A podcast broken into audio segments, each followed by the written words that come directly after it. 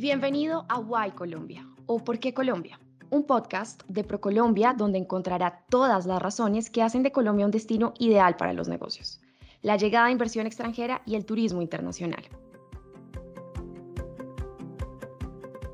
Bienvenidos a este nuevo podcast de ProColombia en el cual vamos a hablar con Germán Ducón, abogado de la Gerencia de Servicios Legales de nuestra entidad, sobre la nueva ley de trabajo remoto.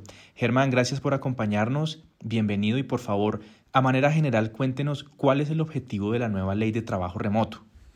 En el año 2008 se creó la ley del teletrabajo esta ley, aunque aún vigente, ha tenido una aplicación limitada por cuanto pocos empleadores acudieron a ella debido a que no existía en Colombia una cultura de trabajo desde casa. En el año 2020, al enfrentarnos a una pandemia mundial y como medida preventiva de la propagación de la misma, se ordenó a todos los empleadores a que el trabajo de sus empleados, de ser posible, se hiciera desde casa o de manera remota.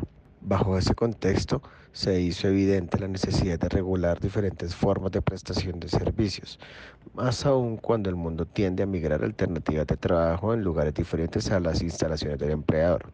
Para ello, se expidió la Ley 2088 del 12 de mayo del 2021, por medio de la cual se reguló la figura del trabajo en casa, y se expidió igualmente el 3 de agosto del 2021 la Ley 2121, por medio del cual se creó el régimen de trabajo remoto.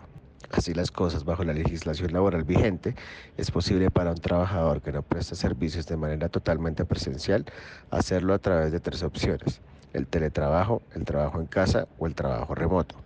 El trabajo remoto entonces, en los términos mencionados en la ley, se refiere a una modalidad de trabajo en la que la labor no se ejecuta de manera presencial en las instalaciones de la compañía, pero sí lo es 100% en un lugar remoto, que puede ser la casa, el cual es adecuado y aprobado por el empleador. Bueno, gracias por la explicación. Entonces, ¿cuáles son, Germán, las diferencias entre la ley de teletrabajo de 2008 y esta nueva ley de trabajo remoto? ¿Cómo podemos entender como esos factores que diferencian estas dos leyes? La ley 1221 del 2008 de teletrabajo es una modalidad de trabajo en el que resulta secundario el lugar del servicio y que privilegia el uso de las tecnologías de la información es más una especie de beneficio laboral propio de cierto perfil de compañía y solo para unos pocos cargos. El mismo, en pocas palabras, pretende de alguna manera trasladar la oficina a la casa, en tanto exige determinadas condiciones en materia de cargas por conectividad, adecuaciones del lugar de trabajo y unas determinadas previsiones sobre seguridad y prevención de riesgos profesionales. Como factor preponderante y diferencial del trabajo remoto, este es de carácter voluntario, ya que faculta al trabajador el poder exigir el retorno a la modalidad del trabajo presencial, a pesar de haber aceptado la opción de teletrabajo. Por otro lado, el trabajo remoto como característica sustancial no puede ejecutarse de manera presencial en las instalaciones del empleador. Si bien mantiene la voluntariedad de las partes en el entendido de que se debe estar de acuerdo en la modalidad laboral, sí elimina la facultad del trabajador de poder exigir el retorno a una modalidad de trabajo presencial.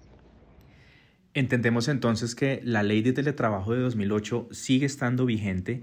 Entonces, explíquenos por favor en qué escenarios se aplica la nueva ley de trabajo remoto. Como se mencionó, son las partes las que determinan la modalidad de trabajo que van a pactar. La diferencia está en que unos podrán aplicarse en determinados escenarios. El primero, que es el trabajo en casa, se aplica por razones temporales y de urgencia. El segundo, que es el trabajo remoto, que se debe dar de manera permanente en un espacio físico particularmente definido y aprobado por el empleador. Y tercero, el teletrabajo que operará en dos escenarios únicamente para los trabajadores que laboran de manera alterna entre la empresa y en la casa o aquellos que no poseen un lugar específico para desarrollar sus labores y por lo tanto ejecutan su labor con independencia de un espacio particular de trabajo. ¿Cuáles son los criterios para que un trabajo sea considerado trabajo remoto y entre dentro del marco de esta nueva ley? Para que se considere que existe trabajo remoto, la prestación del servicio se debe realizar de manera remota en su totalidad. El trabajador solo podrá ser requerido en las instalaciones del empleador de manera excepcional cuando se requiere verificar las herramientas de trabajo, se requiera la instalación o actualización manual de equipos o software y para adelantar un proceso disciplinario. Y teniendo claros esos criterios que nos explica Germán, ¿cuáles son las obligaciones de los empleadores en el marco de la nueva ley?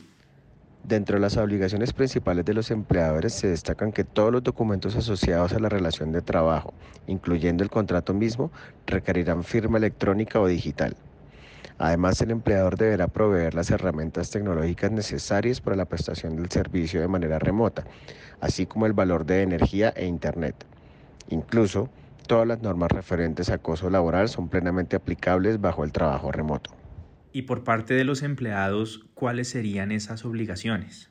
Los trabajadores bajo la figura de trabajo remoto cuentan con exactamente los mismos derechos y deberes que cualquier trabajador tendría en una relación laboral, incluyendo las regulaciones de jornada máxima y por lo tanto el pago de horas extra.